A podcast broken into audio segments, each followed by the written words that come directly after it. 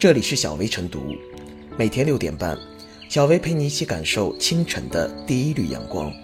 同步文字版，请关注微信公众号“洪荒之声”。本期导言：日前，一段厦门海翔大道附近公路竖立的警示牌视频走红网络。看看这些警示牌上的警示语，就知道为何走红了。你瞅你横穿，你横穿马路，家人医院等你；还横穿马路，被撞就死翘翘。当地安检站称，设牌是因为常有行人横穿马路，存在安全隐患。目前，道路两侧防护设施基本建成，相关警示牌内容已完成更新。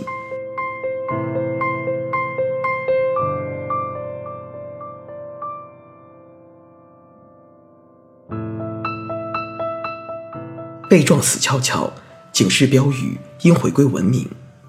被撞死翘翘，乍一看太直白，好像有警示效果，其实太晦气、不吉利，让人生厌。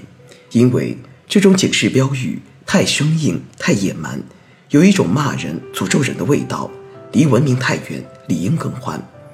禁止行人横穿马路需要警示标语，但在制作警示标语时，应当多方考量，最起码。应当让标语好听，不粗俗，不下流，不雷人，更不能骂人、诅咒人，符合文明守则和社会公德。否则，制作张贴这种不文明的警示标语的初衷就会变味儿，让人纠结。毕竟，警示标语效果的好坏取决于标语接受对象对标语的视觉和听觉的感觉度。刺激人可以，但绝不能骂人、诅咒人，不然不仅是不文明的问题。还是不道德的问题。如果放纵这种诅咒式标语流行，不仅造成视觉污染，还损害了社会文明。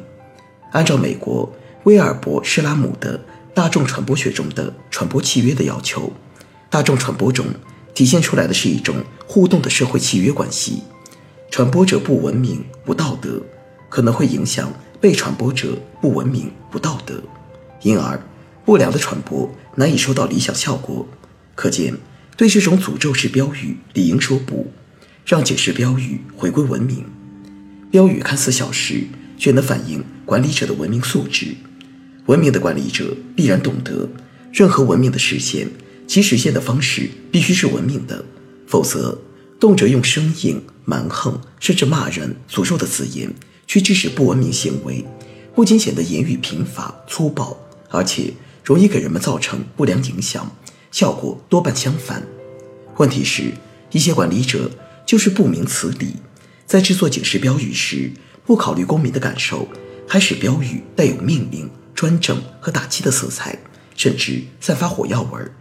须知，警示标语不讲文明、不讲公德，就是对公民缺乏应有的尊重，怎么能达到宣传教育的效果呢？其实，标语的作用是宣传或警示。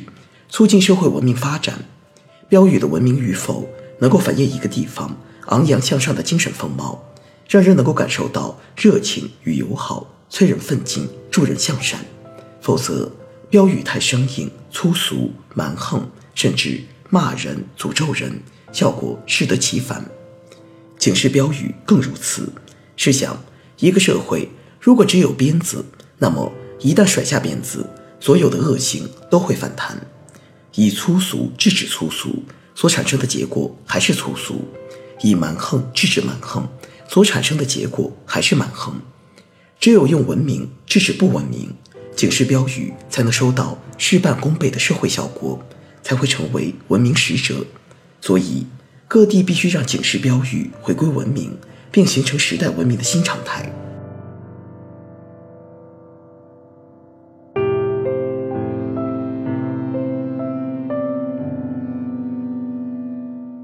交通警示语如何制作，值得探索。厦门的这几个警示牌不只是走红，也引发了争议。赞成者称，警示语有特色，说出了不文明交通行为的严重后果，警示作用更大。反对者称，看到这些特殊的字眼，觉得很晦气，影响心情。有争议显而易见，但也提出了一个问题：如何制作警示牌和创作警示言语和图片？才能既让人乐意接受且不反感，同时也能达到警示作用，既保护健康生命，又减少财产损失的目的。交通警示想要表达的是，如果不遵守交通法规，一是大概率出事故，二是出了事故得由自己负责，并且要向受到损伤损害的他人负责，承担法定责任。因此，警示最重要的一点就是让人觉得警惕和警觉，并马上改变行为方式。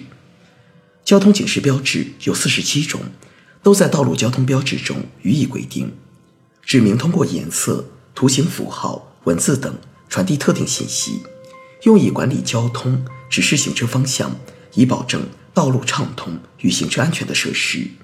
但是，这些规定只是指出。在什么情况下应设置警示标志，并提供了一些警示标志，但没有规定如何制作警示标志。现在的交通警示标志出现了多样化，效果也因人因环境而异。下面的这几个交通警示标志就是在这样的情况下产生的。管理方认为达到了比以前更好的效果，但有些公众表示引起了心理不适，因此。管理方又更换了这些警示标志，如何设置交通警示标志及其内容，目前没有统一规定。但是，交通警示标志显然是一个非常具有创意的领域。纵观国内外一些交通警示标志，可以获得一些启示。现实的交通警示标志大约可以分为中性的、温和的和直白的。中性的占大多数，如乱穿马路、失道无助。超载超速，危机四伏；酒后驾车，拿命赌博；一秒钟车祸，一辈子痛苦；遵守交规，储蓄安全等。温和型的，当属马来西亚柔佛州的一条交通警示语，较有创意和出色。阁下驾驶汽车时速不超过三十英里，你可以饱览本地的美丽景色；超过六十英里，请到法院做客；超过八十英里。欢迎光顾本地设备最新的急救医院。上了一百英里，请君安息吧。严厉直白的警示语，可能算得上厦门的警示牌。你横穿马路，家人医院等你；还横穿马路，被撞就死翘翘。对于这三种类型的警示牌，当然有不同评价。厦门的警示效果比较好。今年截至目前，立警示牌的海翔大道东福路段未发生致人死亡交通事故。但是，在未设置严厉直白的警示牌之前，有人为了图方便，经常随意横穿马路。去年上半年，这个路段就曾发生两起致人死亡交通事故。但是，这种警示又引起了一些人的心理不适。有没有既能有效警示人，又让人感到心理舒适的交通警示图片和文字呢？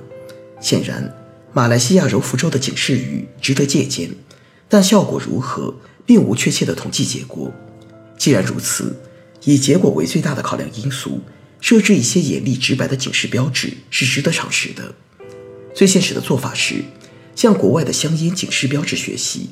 现在，全球有一百一十八个国家和地区的烟盒包装印制了警示图片，其中一百零五个国家和地区规定警示图形至少占烟盒包装的百分之五十。国外的警示图片和文字。展现了熏黑的肺、巨大的肿瘤、血淋淋的癌症手术等，这种警示比交通警示更直白严厉。考虑到烟草警示的图文并举，更能让吸烟者戒烟，交通警示也可以考虑借鉴这种图文并茂的形式，以期达到更好的效果。